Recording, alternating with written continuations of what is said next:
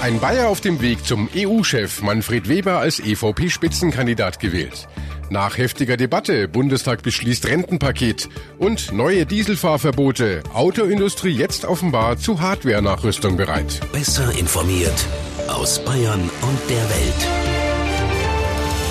Antenne Bayern. The Break.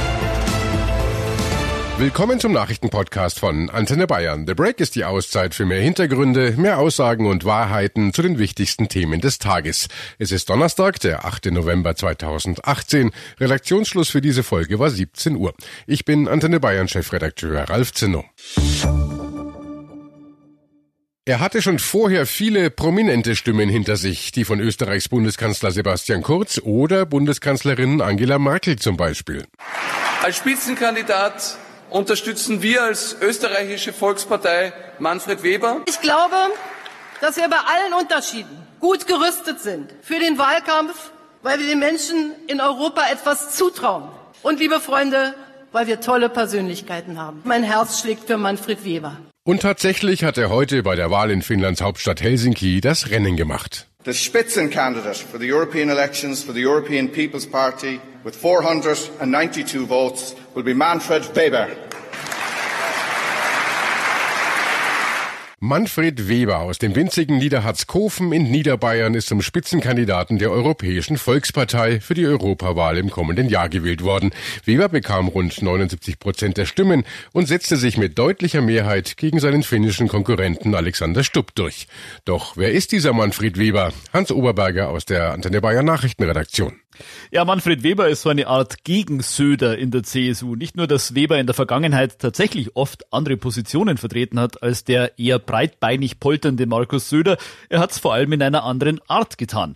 Weber ist ein eher ruhiger, ausgleichender Typ. Der große Auftritt auf der Bühne, das ist eigentlich gar nicht sein Ding.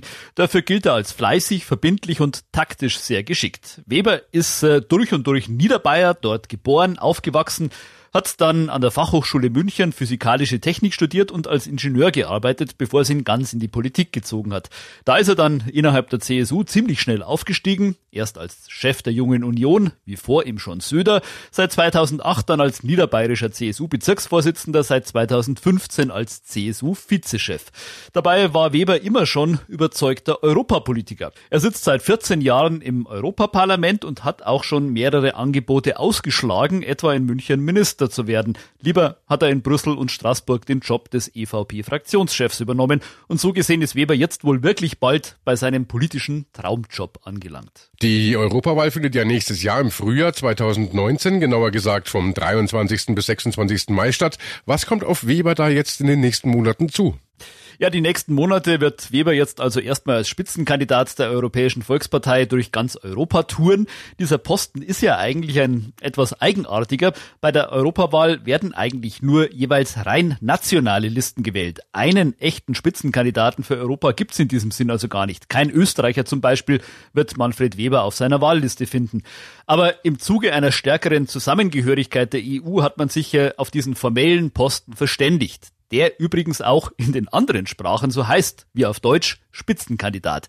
Der Job ist allerdings insofern wichtig, als man sich im Vertrag von Lissabon darauf verständigt hat, dass die EU-Staats- und Regierungschefs den Spitzenkandidaten der größten Fraktion im Europaparlament zum EU-Kommissionspräsident ernennen.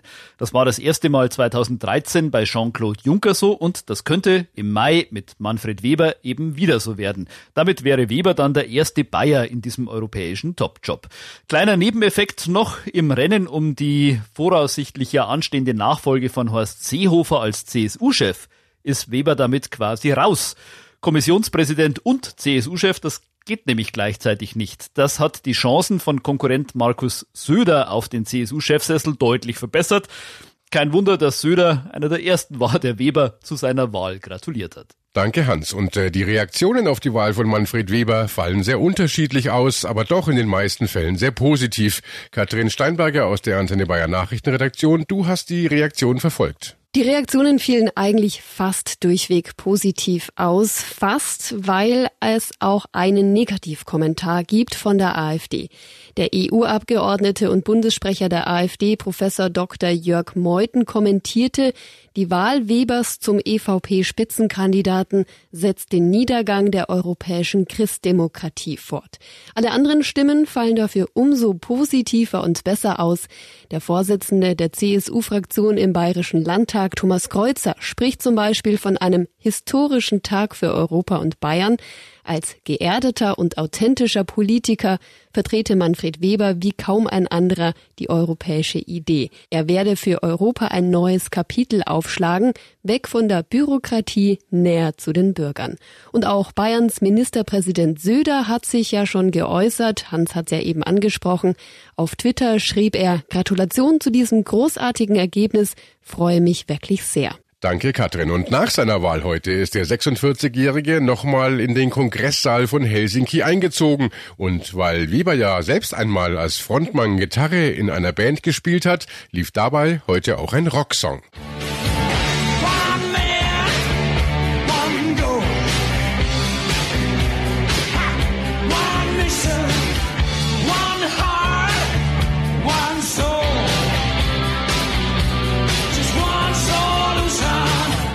Ja, One Man, One Mission von Queen. Ein Mann, eine Mission.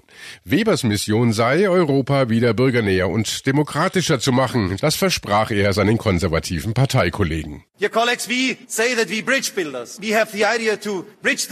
haben die Idee, Brücken zu schlagen zwischen den Bürgern und der EU. Wir wollen ein demokratisches Europa und ein ehrgeiziges Europa. Das ist unsere Art, europäische Politik zu machen. Und deshalb ist meine letzte Botschaft, lasst uns zurück nach Hause gehen in unsere Städte, unsere Dörfer. Lasst uns den Menschen erzählen, dass wir eine gute Idee haben für die Zukunft dieses Kontinents. Lasst uns kämpfen, lasst uns diskutieren, lasst uns überzeugen. Und dann werden wir im Mai 2019 die Mehrheit im Europäischen Parlament gewinnen.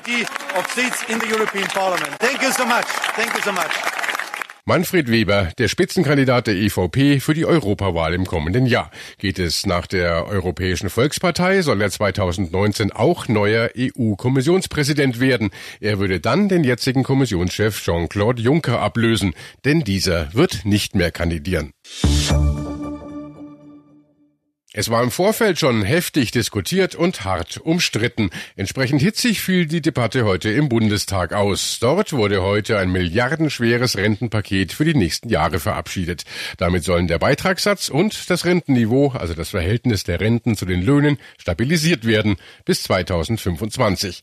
Denn wer ein Leben lang arbeite, verdiene eine auskömmliche Rente, meint die SPD. Parteichefin Nahles sagte dazu im Bundestag. Die Rente ist kein Almosen und sie ist auch kein Luxus.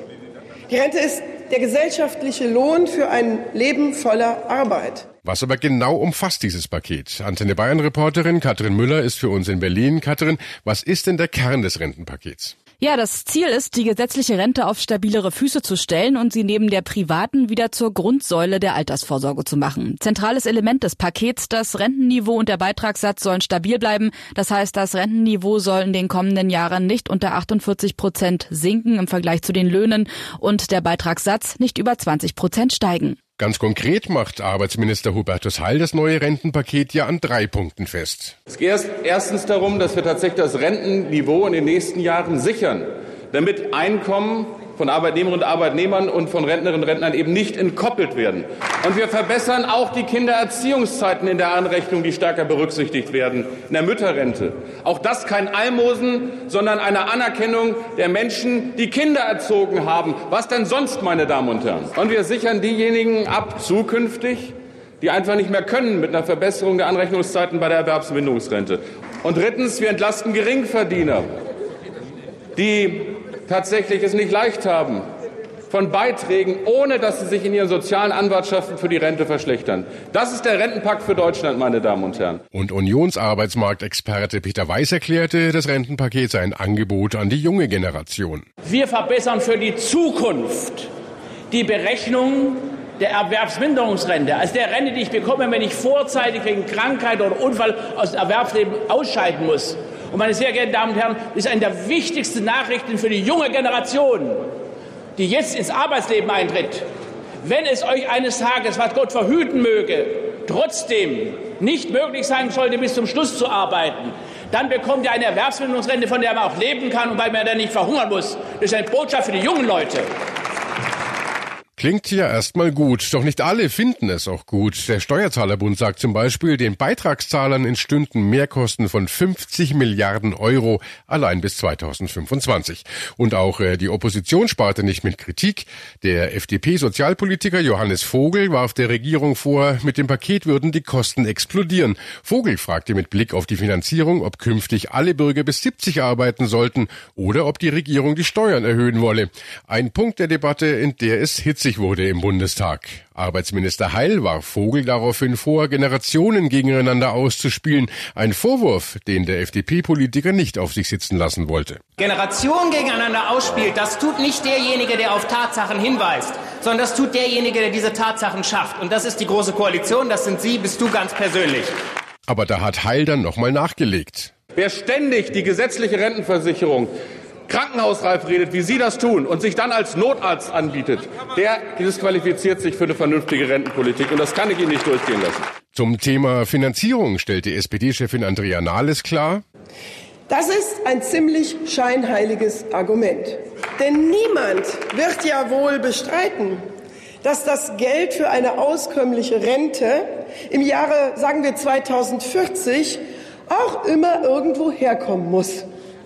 Die einzige Frage ist doch, was ist der beste und der gerechteste Weg, dies dann zu finanzieren?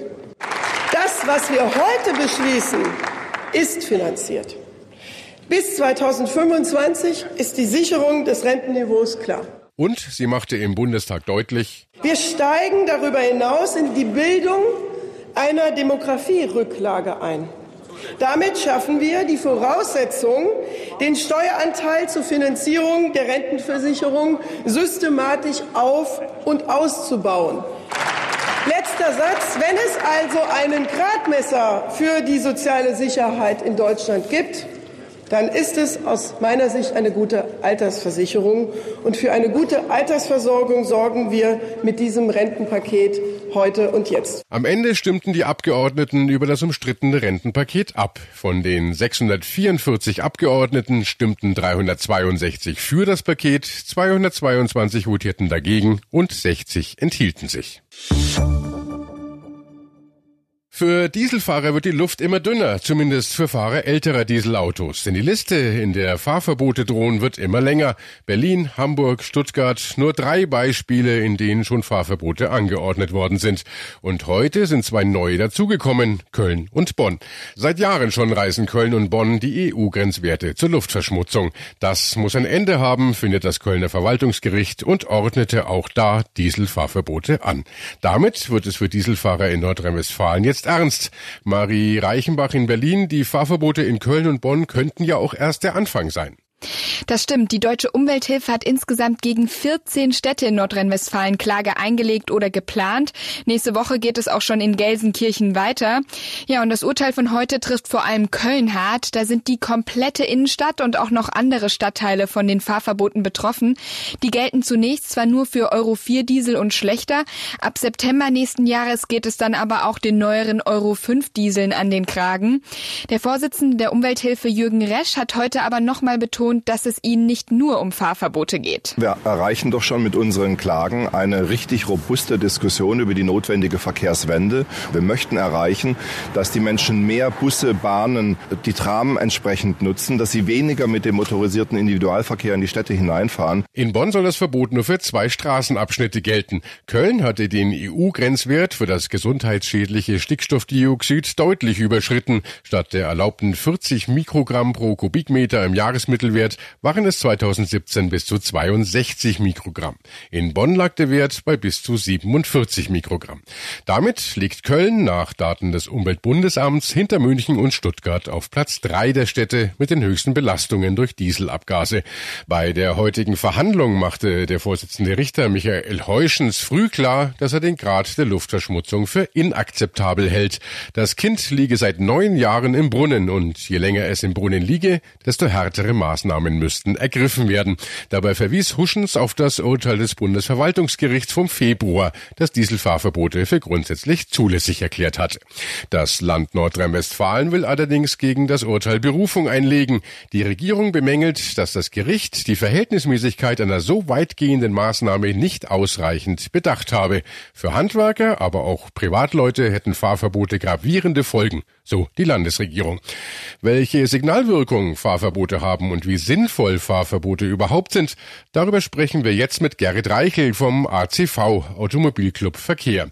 Jetzt wird es also auch in Köln und Bonn zu Fahrverboten für Dieselfahrer kommen. Sie als Vertreter eines Automobilclubs halten bestimmt nicht viel davon, oder? Nein, also natürlich sind solche lokalen Fahrverbote für eine einzelne Fahrzeuggattung nichts als unsinniger Aktionismus.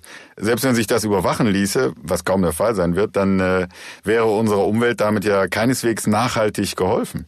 Was wir gerade erleben, ist die Folge einer völlig unzureichenden Verkehrsplanung. Statt selbst ein innovatives Konzept für die Zukunft umzusetzen, werden die Städte jetzt per Gerichtsverfahren zu einem kurzfristigen und kurzsichtigen Klein-Klein verdonnert. Und das darf nicht sein. Was fordern Sie denn stattdessen von den Verantwortlichen in der Politik? Wir brauchen endlich Masterpläne für Städte wie Köln. Auch wir als Automobilclub wissen ja, dass wir uns vom äh, alten Vorbild der autogerechten Stadt lösen müssen. Sonst werden wir unsere staugeplagten Innenstädte nicht zu modernen und lebenswerten Smart Cities weiterentwickeln können. Das geht aber nicht ohne tiefgreifende Veränderungen. Und dafür bräuchten wir eben einen Masterplan für den Verkehr. Stattdessen verzetteln wir uns und kämpfen mit solchen Gerichtsurteilen wie dem von Köln. Und welche Lösungen würden Sie da sehen, also gerade für die Großstädte? Ja, schauen wir uns nur das Beispiel Elektromobilität an. In den Großstädten gibt es nach wie vor viel zu wenige Ladestationen. Am Flughafen Köln-Bonn zum Beispiel existieren im Jahr 2018 gerade einmal zwei Ladeplätze. Das ist doch lächerlich. Da muss dringend mehr getan werden. Allgemein müssen wir versuchen, umweltfreundliche Mobilität in den Städten wirklich attraktiv zu machen. Dazu gehört ein besserer ÖPNV, mehr Radwege, gut nutzbare Elektromobilität. Fahrverbote dagegen helfen niemandem weiter. Retten könnte viele Dieselfahrer hier wohl nur noch Hardware-Nachrüstungen. In Berlin rang Verkehrsminister Andreas Scheuer heute parallel zu Verhandlungen am Kölner Verwaltungsgericht mehr als fünf Stunden mit den Autobossen. Und warum? Um eine Lösung in der Dieselkrise. Mit am Ende, so Scheuer wörtlich, einem konstruktiven Ergebnis. Sowohl VW als auch Daimler und BMW werden sicherstellen, dass ihre Kunden mit dem Auto mobil bleiben. Konkret bedeutet dies, die deutschen Autohersteller haben mir zugesagt, mit maximaler Anstrengung die Umtauschaktionen voranzutreiben und die notwendige Modernisierung mit sauberen Fahrzeugen zu erreichen. Das sind Maßnahmen, die sofort wirken. Die erste Säule des Lösungspakets sind ja die Umtauschaktionen der Fahrzeughersteller. Nach der Umtauschaktion, da verbleiben Euro 5 Diesel, die werden mit herstellerspezifischen Maßnahmen versehen. In diesem Zusammenhang sagen die deutschen Hersteller bis zu 3000 Euro pro Fahrzeug zu.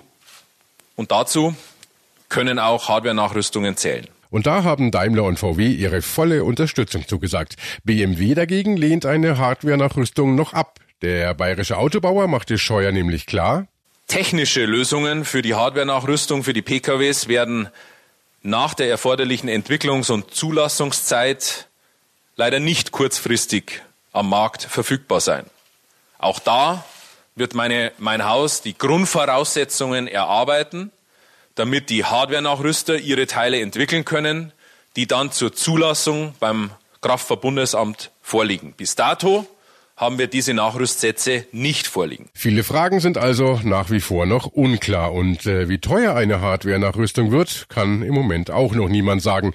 Die Belastung der Luft durch Dieselabgase ist ein schwieriges wie wichtiges Thema. Im vergangenen Jahr haben in Deutschland laut Daten des Umweltbundesamts 65 Städte den EU-Grenzwert gerissen. Das Thema wird uns also noch eine ganze Weile beschäftigen. Das war The Break, der Nachrichtenpodcast von Antenne Bayern an diesem Donnerstag, den 8. November. November 2018. Ich bin Chefredakteur Ralf Zinno. Antenne Bayern. Besser informiert. Jeden Tag. Zu jeder vollen Stunde auf Antenne Bayern. The Break. The Break gibt's auch morgen wieder um 17 Uhr. Jetzt abonnieren.